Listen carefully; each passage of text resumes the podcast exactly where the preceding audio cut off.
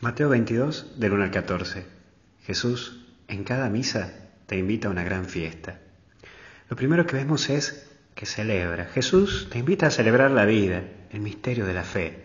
Seguramente lo habrás escuchado cada vez que el sacerdote cuando termina de consagrar dice, este es el misterio de la fe. Porque la Santa Misa, en cada domingo que la celebramos, es una fiesta. Es la fiesta de la fe. Por eso tenemos esa música, esa celebración. Estamos invitados. Sí, aunque muchas veces tengamos un poquito de cara de fúnebres más que de fiesta. Pero es Jesús que en cada domingo nos dice, aleluya, estoy vivo. Y estamos invitados a celebrar esta fiesta, compartir el pan vivo y partido. Jesús es vida y te invita a celebrarla. Vos y yo tenemos que celebrarla la vida. Cada domingo te espera y te propone a que luego de celebrar juntos esta fiesta podamos volver a nuestro hogar con paz. Sí, volver a nuestro hogar con paz. ¿Te acuerdas de aquella parte, no? Pueden ir en paz. Esa paz que solo da Él, el Señor, y que te alienta a mantenerla durante toda la semana. Hay también excusas, y somos muchas veces como estos tipos que aparecen en el Evangelio. No, mira, ¿sabes qué? Ah, me gustaría ir, pero justo tengo esto que Mira, a Dios también le ponemos excusas y hasta incluso ponemos por encima de Él nuestros propios intereses. No puedo porque justo estoy preparando el fueguito para el asado. No, no puedo porque justo tienen que venir a ver esta cosa. Mira, qué difícil que somos.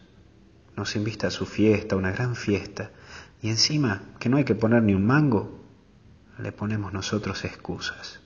Parece que nuestra prioridad no es Dios. Ah, pero cuando las papas queman, uff, ¿cómo lo llamamos, eh? En vez de celebrar con él la vida, anteponemos nuestras cosas, que nos llevan a preocuparnos más de la vida que a disfrutarla la vida. Por favor, ¿cuándo va a ser el día que veas a la misma vida de otra manera? ¿Cuándo vas a cambiar de actitud y cuándo le vas a enfrentar a la vida desde otro punto? No puedes seguir siempre así. Por eso por el último punto es el traje, y es cómo disponemos nuestra alma y nuestro corazón para ir al encuentro de Jesús, en esta fiesta que celebramos, y que es la misma Eucaristía. Me acuerdo de un profesor de liturgia que nos decía, hay veces que llegamos a misa y hasta estamos controlando y viendo a ver cuándo comulgamos, no comulgamos.